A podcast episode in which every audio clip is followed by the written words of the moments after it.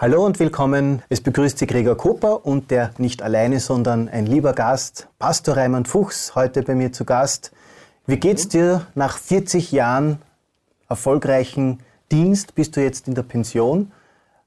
Gefällt dir das? Natürlich, ich kann jedem nur diese, diese Zeit äh, jetzt äh, empfehlen. Ich nenne mich Privatier. Privatier, klingt gut. Ja, ja, ich kann jetzt wirklich genießen und ich bin dankbar, dass ich noch so gesund bin, weil das ist nicht selbstverständlich.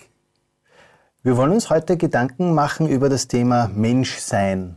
Da gibt es so diesen Spruch, es gibt so viele Leute und so wenige Menschen auf dieser Welt.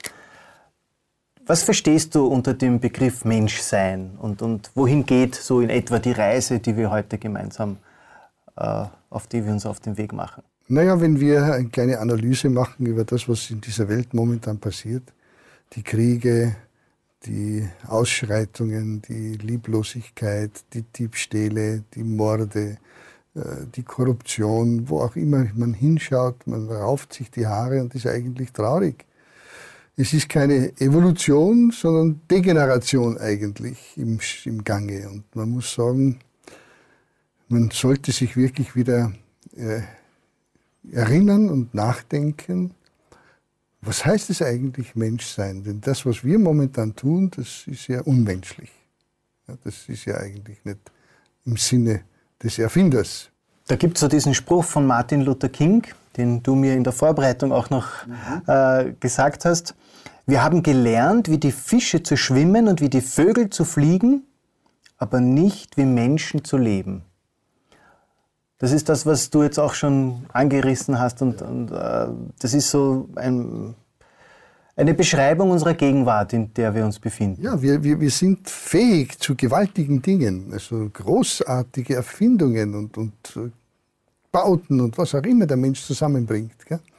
Aber dieses Zusammenleben in der Ehe, in der Familie, das Zusammenleben mit menschlicher Art und Weise ist oft ein, äh, ein Durcheinander und eine Katastrophe, die geht nicht und das war damals schon eigentlich immer, ist dasselbe Problem.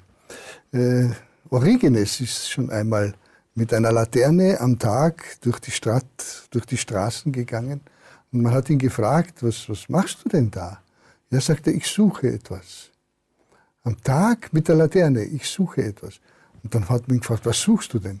Ich suche Menschen. Und das ist das, was äh, immer noch dasselbe Problem ist. Und äh, da wollen wir heute ein bisschen hineingehen in die Thematik, nämlich was heißt es Menschsein? Als erstes gibt es so diese sogenannten Tugenden der Menschlichkeit. Die wollen wir uns vielleicht als, als, als erstes noch anschauen. Was ist darunter zu verstehen und welche Punkte sind das? Ja, was erwartet man vom Menschsein? Nicht? Zum, man erwartet vom Menschen Ehrlichkeit. Man erwartet vom Menschen, dass er gerecht ist. Man erwartet von ihm, dass er liebevoll ist, die Wahrheit, dass er Mitgefühl hat, dass er barmherzig ist, dass er gnädig ist. Das Wort Gnade verliert sich ja heute immer mehr und mehr. Man weiß ja gar nicht mehr, was man darunter verstehen kann. Das Problem ist, dass wir äh, eigentlich auf dem Niveau des Tieres sind. Denn so wie wir miteinander umgehen, gehen oft nicht einmal die Tiere miteinander um. Man liebt oft die Tiere mehr als den Menschen. Und die Art und Weise, wie man heute sieht, wie Menschen umgehen, das, das hat die Tugenden alles verloren. Und die wollen wir wieder kriegen. Und da wollen wir uns wieder ganz besonders ermutigen, hinzuschauen auf das ursprüngliche, was heißt Menschsein. Mhm. Die Punkte, die du da aufgezählt hast, äh, Treue, Ehrlichkeit, Gerechtigkeit, Liebe, das sind ja alles Punkte, nach denen sehnt sich jeder Mensch eigentlich. Und das zeigt ja, dass man es sehr wenig erfährt in dieser heutigen Zeit, oder wie du schon sagst. Ja, und die Frage ist, wo, woher kriege ich es? Mhm. Woher kriege ich es? Denn letztlich von uns selber aus haben wir es eher nicht. Von uns selber aus haben wir eher den Egoismus, die Habsucht. Das kannst du schon beim kleinen Kind testen. Gell? Gibst ihm eine große Torte und ein kleines Stück Torte, was wird er nehmen? automatisch das große Stück. Und das muss man jetzt lernen. Eigentlich muss man Menschlichkeit erst so richtig lernen. Und da haben wir einen, der uns ein toller Lehrmeister ist. Hat der Mensch es verlernt oder hat der Mensch das nie gehabt, Menschlichkeit von Haus aus, von sich aus? Oder äh, wie ist das zu dem gekommen, dass ich etwas als menschlich ausdrücke, der Mensch aber nicht in der Lage ist, es umzusetzen?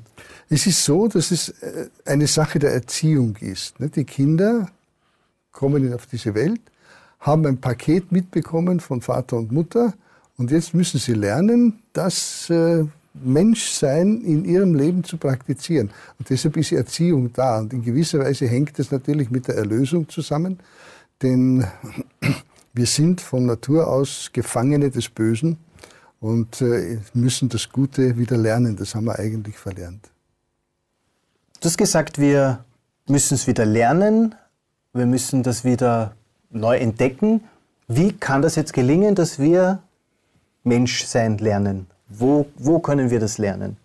Ja, in der einen Sendung haben wir gehört, dass der Schöpfer uns geschaffen hat als Menschen und zwar ihm zum Bilde. Und das haben wir verloren durch die Sünde, durch den Sündenfall. Und jetzt hat Gott gesagt, nach ungefähr 4000 Jahre Menschheitsgeschichte, ich schicke euch einen Menschen, damit ihr wisst, was ich mir unter Menschsein vorgestellt habe. Und hat seinen Sohn Jesus in diese Welt geschickt. Und er hat gesagt, das verstehe ich unter Menschsein. Nämlich so sein wie Jesus. Und da können wir eigentlich äh, mit allen Menschen äh, d'accord sein, denn viele sagen, Jesus war ein guter Mensch. Ja, das ist eine gängige Meinung. Das unterschreibt ja, jeder. Genau. Jesus war und dabei bleiben wir einmal. Jesus mhm. als guter Mensch und schauen wir uns einmal an, was er unter Menschsein verstanden hat. Denn wenn wir ihm nachfolgen würden und ihm als Vorbild hätten, als Idol und das Idol für Menschlichkeit, dann äh, gäbe es auf dieser Welt Frieden, dann gäbe es auf dieser Welt äh, keinen, keine, keinen Hass und keine Lieblosigkeit, dann wären wir dort, wo wir eigentlich hin sollten. Das heißt also, wenn ich mich jetzt an Jesus hänge oder wenn ich ihn mir als Vorbild nehme, dann, wenn ich ihn beachte, beobachte und, und nachlese und studiere, dann lerne ich Mensch zu sein, menschlich zu sein. Ja, das ist für mich immer wieder wichtig gewesen in meiner Seelsorge, in meinem persönlichen Leben, weil ich mir auch die Frage gestellt habe, woran soll ich mich orientieren und wer ist jetzt mein Vorbild? Und wir brauchen Vorbilder, wir brauchen Ideale und äh, Jesus ist ein Idealbild für wahre Menschlichkeit, denn er hat das auch ausgelebt, er hat das vorgelebt und äh, ich denke, er fasziniert die Menschen in seiner Art, wie er mit den Menschen umgegangen ist. Wir schauen uns heute verschiedene Leitsätze an, die er gebracht hat. Aber äh, vorher gibt es ja noch äh, einen Unterschied, je nachdem, welches Idol oder welches Vorbild man sich wählt. Man kann sich auf der einen Seite Jesus wählen, aber es gibt ja auch andere gute Menschen, mhm. äh, die, die herangezogen werden, um, um als Vorbild zu dienen. Ja, ich möchte das als Beispiel jetzt hernehmen. Ja. Also es ist so, dass wir doch verschiedene Lehrer haben oder Lehrmeister, die aufgetreten sind in dieser Welt. Es waren ja auch gute Lehrmeister da, aber äh, ich möchte im Vergleich mit Jesus doch merken, dass er anders war als die anderen. Zum Beispiel Konfuzius, nicht? Wir leben ja heute nach diesem Leitsatz von Konfuzius, was du nicht willst, dass man dir tut, das füge auch keinem anderen zu. Ne? Ist das gut? Klingt Schadensbegrenzung. Klingt, Klingt nach gut, Schadensbegrenzung. Aber in Wirklichkeit ist es genau das, was wir machen. Äh, ich lasse dich in Ruhe, du lässt mich in Ruhe, wir leben aneinander vorbei, aber es ist eher negativ. Jesus hat das anders formuliert. Er hat in Matthäus 7, Vers 12 gesagt, alles, was ihr wollt, dass euch die Leute tun, das tut ihnen zuerst. Und da hast du aktiv Positives drinnen. Und wenn du möchtest, dass man gut von dir redet, dann rede du gut vom anderen. Wenn du möchtest, dass man dich ehrt, dann ehre du den anderen. Wenn du möchtest, dass man ehrlich zu dir ist, dann sei du ehrlich zuerst einmal zu den Menschen. Und äh, das ist eigentlich die Grundlage fürs Menschsein. Aktiv positiv zu sein. Aktiv positiv mhm. zu sein. Und das, was du möchtest, dass man dir tut, tu du zuerst einmal dem anderen. Mhm. Das bedeutet äh, einfach auch wie es ja auch in der Bibel sehr oft heißt, den anderen auch als höher achten als sich selbst, weil äh, man muss den ersten Schritt machen. Genau. Es geht darum. Und das ist also das, was du merken wirst, wenn du anfängst, dem anderen Gutes zu tun, nett zu sein, freundlich zu sein, dann wird das zurückkommen wieder auf dich selbst. Kannst du beim Autofahren ausprobieren. Lächle mal rüber zum Nachbarn und grüße ihn. Es ist einfach ein tolles Erlebnis was da passieren wird. Wir wollen uns also heute mit Jesus beschäftigen, um von ihm zu lernen und zu schauen, was bedeutet Menschsein, menschlich sein. Und äh, ein, einer der Punkte, den wir Menschen ja sehr intensiv ausleben, ist es, sich Sorgen zu machen. Das ist ja eines, äh, eine, eine unserer Lieblingsbeschäftigungen, habe ich so den Eindruck. Man kann sich über alle möglichen Dinge Sorgen und Gedanken machen. Was gibt es da für Hinweise, äh, wie man mit Sorgen umgehen soll? Besonders was man essen und trinken soll und so weiter. Nicht? Das sind also diese Themen, mit denen sich die Menschen beschäftigen. Als Jesus begonnen hat, hat er am Berg eine Predigt gehalten. Man nennt sie die berühmte Bergpredigt. Und das ist sozusagen die Deklaration der Menschlichkeit. Und in dieser Bergpredigt spricht er zum Beispiel eben im Kapitel 6 vom Matthäusevangelium Sorget euch nicht um euer Leben, was ihr essen und trinken werdet, auch nicht um euren Leib, was ihr anziehen werdet. Äh, es ist das Leben doch mehr als Essen und Trinken und Kleidung und Speise. Und da sagt er, schaut auf die Vögel, äh, die machen sich auch keine Sorgen. Gott, der Vater, sorgt für sie. Schaut, es ist die Natur so wunderschön gekleidet. Gott hat auch sie wunderschön gekleidet.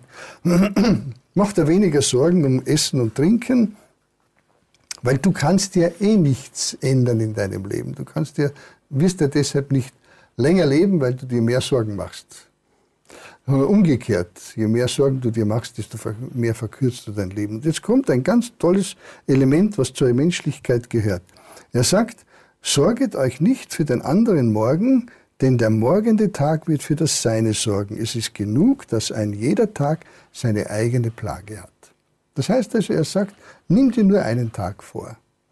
Und äh, er meint jetzt nicht, du sollst sorglos leben, mhm. aber ohne Sorgen in dem Sinne, weil es da einen gibt, der für dich sorgt.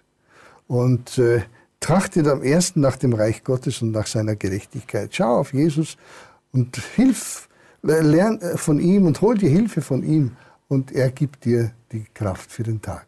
Und es genügt, dass man das für den heute, nimm dir nur einen Tag vor und den, den kannst du leben und am Ende wirst du glücklich sein. Du kannst nicht schon für andere Tage sorgen. Mhm.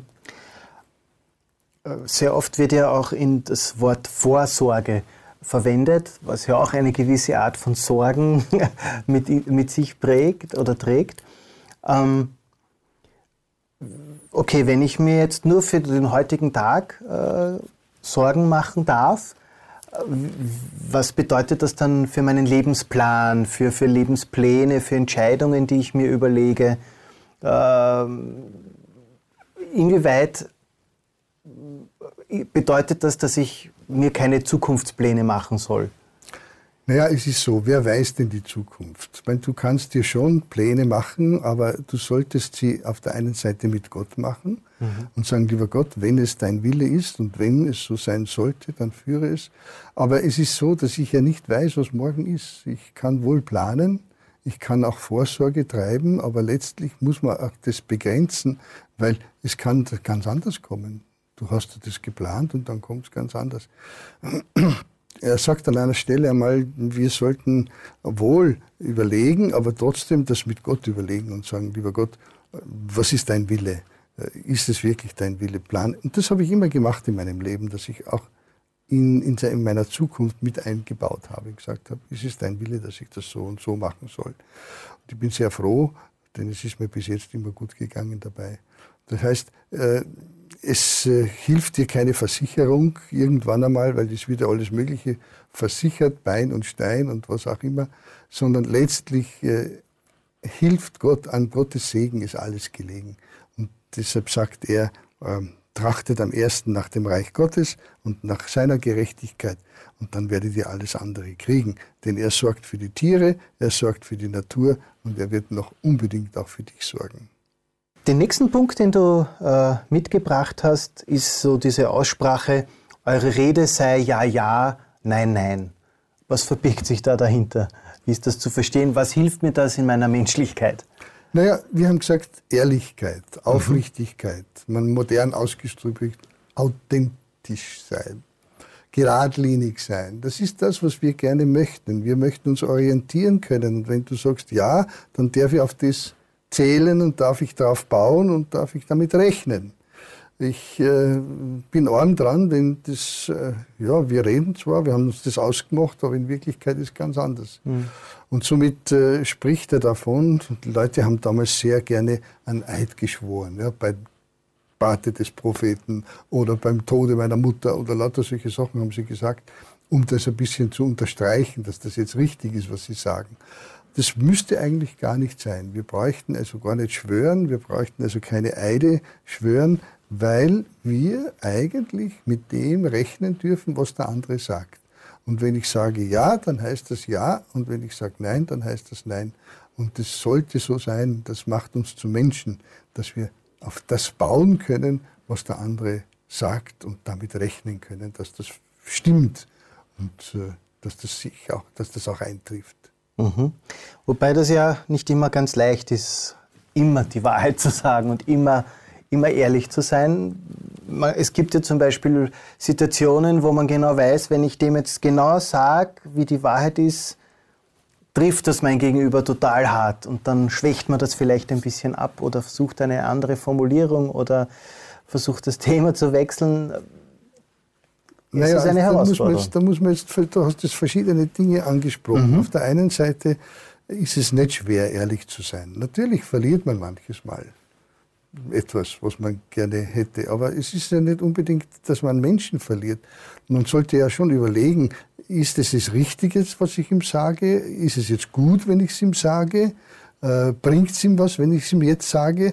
Dann sag ich es vielleicht nicht, aber bevor ich eine Lüge bringe. Aber es sollte schon, und das ist, glaube ich, das, was Jesus gemeint hat, äh, wenn gesagt wird, wenn etwas gesagt wird, dann soll es die Wahrheit sein, dann soll es ehrlich sein.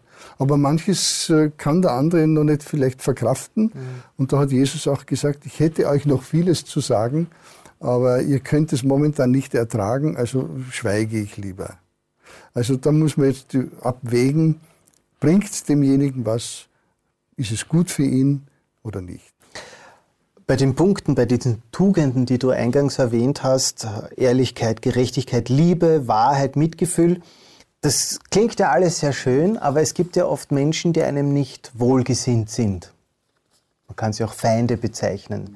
Wie können wir hier agieren so, oder was empfiehlt uns die Bibel, was empfiehlt uns Jesus beim Umgang mit Feinden? Das macht uns ja auch zu Menschen. Denn normalerweise in der Tierwelt ist es ja so, wenn Feindschaft da ist, dann wird Feinde entweder angegriffen oder man rennt davon, Flucht oder Angriff. Und so sind wir ja auch heute irgendwo ein bisschen gepolt, wenn der Feind da ist, entweder angreifen oder verteidigen oder davonrennen. Jesus aber sagt was anderes. Er sagt, äh, ihr habt gehört, äh, dass gesagt ist Auge um Auge, Zahn um Zahn. Ich sage euch, widerstrebt nicht dem Bösen. Und er sagt dann sogar, liebet eure Feinde, segnet die euch fluchen, tut wohl denen, die euch hassen, bittet die, die so euch beleidigen und verfolgen, damit ihr Kinder des Vaters im Himmel seid, also Menschenkinder seid. Das heißt also, letztlich macht uns das zum Menschen erst, dass wir lernen, den Feind nicht als Feind zu betrachten, sondern ihm zu begegnen und ihm bereit zu sein, auch Gutes zu tun. Natürlich ist das jetzt etwas, was man aus eigener Kraft nicht zustande bringt. Und da merken wir, dass wir an Grenzen stoßen. Und deshalb brauchen wir Jesus und brauchen wir ihn, dass er uns die Kraft gibt, der Liebe, die bereit ist, auf der einen Seite eine Meile mehr zu gehen, als man von ihr verlangt. Da heißt steht es in Vers 41, nötigt jemand dich eine Meile, ein Kilometer mit dir zu gehen, so geh mit ihm zwei. Das heißt also, gib mehr, als man von dir erwartet. Das ist das, was auch Barmherzigkeit mhm. und was auch äh, Güte irgendwie ausdrückt. Das können wir nur durch die Liebe Gottes. Das geht nicht anders. Und deshalb brauchen wir ihn. Denn Jesus hat seine Feinde geliebt. Man muss ihn nicht umarmen, und knuddeln und kuscheln, aber auf alle Fälle bereit sein, äh, Gutes zu tun. Mhm. Und das können wir durch den Glauben an Jesus, indem wir ihn als Vorbild haben, denn er hat es auch gemacht. Er hat seinen Feinden sogar die Füße gewaschen. Ich wasche ihnen höchstens den Kopf, aber nicht die Füße. Mhm. Und da merkt man schon, was Menschlichkeit bedeutet. Jesus gibt uns ja auch gewisse Grundregeln, wenn man das so formulieren möchte. Inwieweit helfen die uns, wenn wir uns hier nach diesen orientieren, unser Leben auf diese Grundregeln ausrichten? Ja, die Grundregeln der Menschlichkeit sind eigentlich die zehn Gebote. Und Jesus kommt und sagt, ich bin gekommen, die Gebote nicht aufzulösen, weil manche meinen, Jesus hätte die zehn Gebote aufgelöst. Äh, er sagt in Matthäus 5 in dieser Bergpredigt, ich bin, ihr sollt nicht glauben, dass ich gekommen bin, die, die, dieses Gesetz, die zehn Gebote aufzulösen. Denn er sagt, äh, dass äh, derjenige, der sie auflöst, Probleme kriegen wird. Denn ich sage euch wahrlich, bis das Himmel und Erde vergehen, wird nicht vergehen der kleinste Buchstabe noch ein Tüpfelchen von den zehn Geboten. Und das, das ist so toll, wenn wir die zehn Gebote eigentlich als Grundregeln für unser Leben mit, miteinander nehmen würden. Gäbe es, brauch, brauchst du dein, dein Haus nicht absperren, dein Auto nicht absperren, äh, könntest du in der Nacht noch äh, spazieren gehen, ohne Angst als Frau, äh, ohne Angst haben zu müssen. Also du könntest hier ein, ein glückliches Leben führen. Und Jesus ist gekommen, diese Gebote äh, wieder hochzuhalten und äh, es sie zu tun und äh, sie in die Praxis umzusetzen. Und zwar sogar noch ein bisschen mehr. Er hat gezeigt, dass es nicht um den Buchstaben geht, mhm. nämlich du sollst nicht töten, beispielsweise. Weil es gibt ja Leute, die sagen, ich bin ein ganz guter Mensch, ich habe noch nie jemanden umgebracht. Sondern jetzt buchstäblich. Mhm. Sondern er sagt es an einer Stelle in Kapitel 5, Vers 21, äh, ihr habt ja gehört von den Menschen, du sollst nicht töten. Das, das ist jetzt eines der zehn Gebote. Und jetzt sagt er aber, er geht noch weiter und sagt, du bringst den Menschen schon um, wenn du Hassgefühle in deinem Herzen trägst. Also schon im Gedanken. Wenn du sagst, du gottloser Narr oder du, ich könnte dich umbringen, hast du ihn eigentlich schon getötet. Das heißt, die Menschlichkeit beginnt im Gedanken und wenn wir die Gebote, zum Beispiel du sollst nicht töten, äh, ernst nehmen wollten, dann sollten wir weg vom Buchstaben, sagt Jesus, und hin zum Geist der Gebote gehen, nämlich, dass du schon negative Gefühle nicht hegen solltest, weil du damit schon in die Gefahr kommst, den anderen umzubringen, denn das machst du schon im Herzen. Nach diesem Beispiel Mord, äh, wie man das nicht nur dem Buchstaben nach, sondern auch anders äh, im Geiste quasi umsetzen kann. Hast du doch andere Beispiele für, für eines der zehn Gebote, was es bedeutet, in der Praxis das dann nicht nur nach den Buchstaben zu erfüllen, sondern darüber hinaus, äh, wie es Jesus, wie du es uns gezeigt hast, äh, gemeint hat, mhm. dass wir darüber hinaus denken Ja, er hat es selber in dieser Bergpredigt gemacht. Er hat ein anderes Beispiel gebracht und hat gesagt, du kennst ja das Gebot, du sollst nicht Ehe brechen. Nicht? Äh, da gibt es ja auch wieder Leute, die sagen, ich bin ein ganz guter Mensch, Menschlichkeit, ich habe noch nie die Ehe gebrochen. Und dann sagt Jesus, oh ja, du hast eigentlich schon die Ehe gebrochen, und zwar im Herzen. Wann brichst du die Ehe? Wer eine Frau ansieht, ihrer zu begehren, der hat schon mit ihr die Ehe gebrochen in seinem Herzen. Das heißt also, Ehebruch, Mord oder was auch immer es ist, beginnt eigentlich da im Denken schon. Und wenn du schon eine Frau anschaust und dir überlegst, wie schön es wäre, äh, dann bist du eigentlich schon ein Ehebrecher. Und wie schön wäre es, wenn wir da anfangen würden, die Grundregeln der Menschlichkeit im Herzen zu bewahren und äh, ja, wie mache ich es praktisch, wenn du jetzt eine andere Frau siehst, Gott zu danken für die Schönheit, die er geschaffen hat, aber du schaust eigentlich auf deine Frau und denkst dir, wie glücklich du bist mit ihr und äh, vielleicht rufst du sie gleichzeitig an und sagst, du Schatz, ich bin dir dankbar, dass ich dich habe und dass du meine Frau bist. Also wenn wir sie anschauen, wenn wir unsere Frau anschauen und nachdenken, was sie braucht und ihr überlegt, Gutes zu tun dann kommst du gar nicht auf die Idee, mit einer anderen Frau etwas anderes anzufangen. Das heißt aber auch, dass dieser Zugang jetzt äh, nicht ist, ich darf nicht, dieses Denken, ich darf das nicht machen, ich darf das nicht machen, die zehn Gebote, sondern ein Hin zu einem aktiven, ich mache aber das, ich mache das Gute, weg von dem, na, das darf ich nicht, weil das ist mir verboten, hin zu dem, aber das möchte ich tun, weil ich damit was Gutes tue. Mhm. Mhm. Genau, ist eine Entscheidung, die ich treffe. Du hast vorher erzählt, dass äh, vieles der Dinge, die wir da jetzt besprechen, in dieser Bergpredigt äh, beschrieben und, und berichtet werden. In dieser Bergpredigt gibt es ja aber auch diese Seligpreisungen oder diese Aussprüche, glücklich ist oder gut gehen tut's dem, der. Und dann werden verschiedene Punkte äh, aufgezählt. Wie ist das zu verstehen? Wie, wie, wie geht man jetzt, wie, wie hilft mir das, menschlich zu sein oder menschlich zu das werden? Das ist ja gerade die Deklaration des Menschen. Ja. Denn wenn wir das anschauen, wie er sagt zum Beispiel, selig sind die geistlich Armen, denn das Himmelreich ist ihr. Er sagt also hier genau das Gegenteil, was wir heute sagen. Nicht? Selig sind die Reichen, die viel haben äh, und reicher als reich äh, sind, dann sind sie glücklich.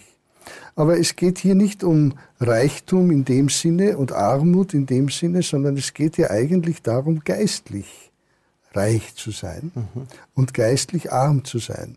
Das heißt also, selig, und da meint er, glücklich sind die Menschen, die merken, dass sie an Grenzen stoßen, wenn sie über Menschlichkeit nachdenken und äh, sich die Kraft zur Menschlichkeit von dem holen, der diese Reich, diesen Reichtum hat an Menschlichkeit. Und das ist Jesus. Also eigentlich sagt er, glücklich bist du, wenn du drauf kommst, dass du ohne mich nichts kannst, komm mhm. zu mir, weil dann schaffen wir es. Mhm. Und mit, mit des geistig Armen sind jetzt nicht die gemeint, die halt, äh, ja, es steht ja da nicht geistig Arme. Ja. Weil das wird ja dann immer wieder erklärt, selig sind die Beklopften, denn sie brauchen keinen Hammer. da geht es ja nicht um geistig, sondern geistlich arm. Mhm. Das heißt also, um wird aber oft falsch, falsch dann verstanden. Es wird falsch dargestellt, mhm. falsch interpretiert. Es sind hier die geistlich Armen. Das heißt also die, die arm sind vor Gott und das nicht bringen können, was eigentlich Gott gedacht hat an Menschlichkeit und er sagt, ich verstehe dich, komm her zu mir, ihr kriegt es. Genau dasselbe ist mit den, mit den selig sind, die Leid tragen, denn sie sollen getröstet werden. Da geht es ja auch nicht um darum, dass er sagt, selig und glücklich sind die, die also weinen oder die im Krankenhaus Schmerzen haben, sondern da geht es auch eben darum, selig sind die, die weinen um ihren Zustand der Unmenschlichkeit und dann zu Jesus kommen und bitten um Hilfe für Menschlichkeit. Selig sind die Barmherzigen. Ähm, wie kann ich jetzt Barmherzigkeit lernen? Wie, wie kann ich das in mein Leben inkludieren, dass ich nicht nur egoistisch bin, sondern dass ich auch eben Barmherzigkeit zeige? Ja, das kannst du nicht organisieren. Du kannst nur eines lernen von Jesus. Er hat das an einem Gleichnis erzählt einmal. Barmherzigkeit kommt vom barmherzigen Samariter. Mhm.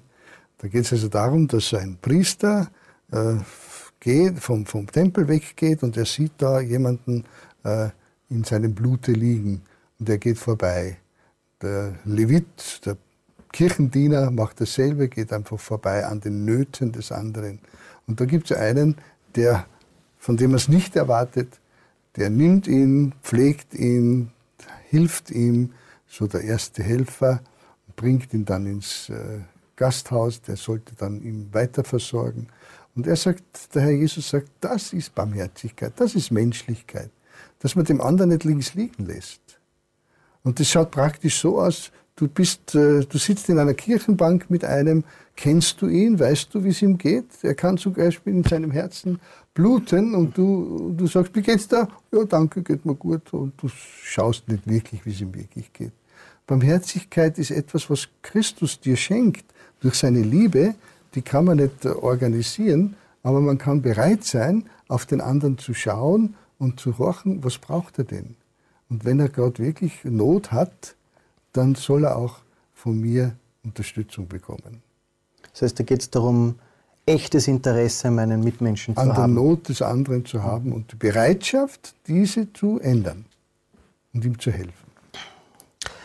Wer ist noch glücklich anhand von dieser Beschreibung? Anhand von dieser Deklaration der Menschlichkeit sagt Jesus, glücklich ist der, der ein reines Herz hat. Und unter einem reinen Herzen versteht er reine Gedanken.